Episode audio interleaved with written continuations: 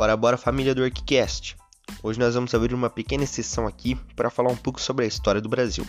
E a gente vai refletir hoje se as mesmas práticas que ocorreram na Primeira República, que se iniciou há mais de 100 anos atrás, ainda ocorrem hoje em dia. Se você quer descobrir, fique com a gente. Depois da proclamação da República, em 1889, no dia 15 de novembro, a corrida pelo poder gerou práticas um tanto duvidosas. Naquela época, o presidente, que representa o poder federal, concebia verbas e não interferia na gestão dos governadores dos estados, as antigas províncias e capitanias hereditárias.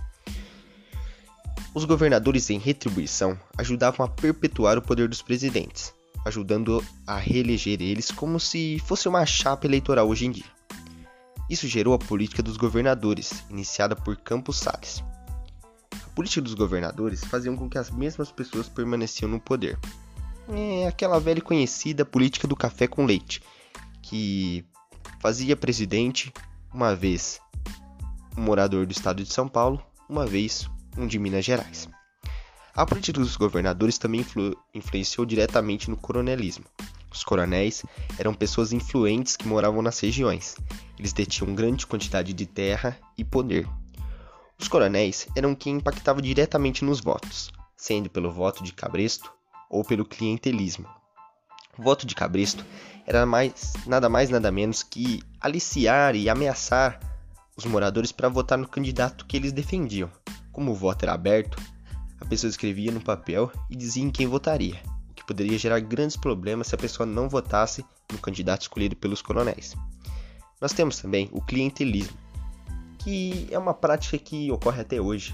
Quando a gente recebe uma troca para votar naquele candidato, isso acontecia nos currais eleitorais, que eram detidos por cada coronel. E por mais que as pessoas votassem outro candidato, eles alteravam a votação na hora da contagem dos votos. E aí, será que esse tipo de prática ainda acontece hoje em dia? Essa permanência no poder e certo autoritarismo para com o voto talvez não aconteça hoje em dia, pois o voto é secreto e cada um tem, pelo menos em tese, a liberdade de votar em quem quer. Mas grandes polêmicas por atitudes errôneas tomadas no sentido de se manter no poder vem acontecendo já faz muito tempo. Uma das crises mais recorrentes do século XXI é a crise que aconteceu em 2014, que gerou um impeachment e que mesmo assim continuou dando o que falar.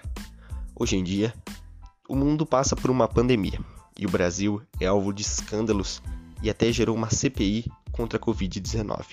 Até porque o presidente e alguns governadores vêm adotando medidas não muito aceitas por grandes organizações que combatem o vírus.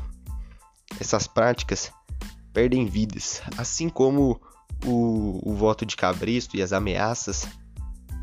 Esse autoritarismo pode gerar grandes problemas. Enfrentamos hoje em dia é o que a gente vê. Porém, essa prática para se manter no poder nas antiga, na antiga política oligarca era uma prática que, se, que do, perdurou até 1930. Quase 100 anos depois, ainda vemos ocorrências bem parecidas, o que pode ser bem preocupante para os brasileiros. É isso então, moçadinha. Obrigado por ouvir esse podcast. Tentamos ser curtos, breves, para te fazer refletir sobre toda essa questão. Valeu, valeu, tamo junto, hein?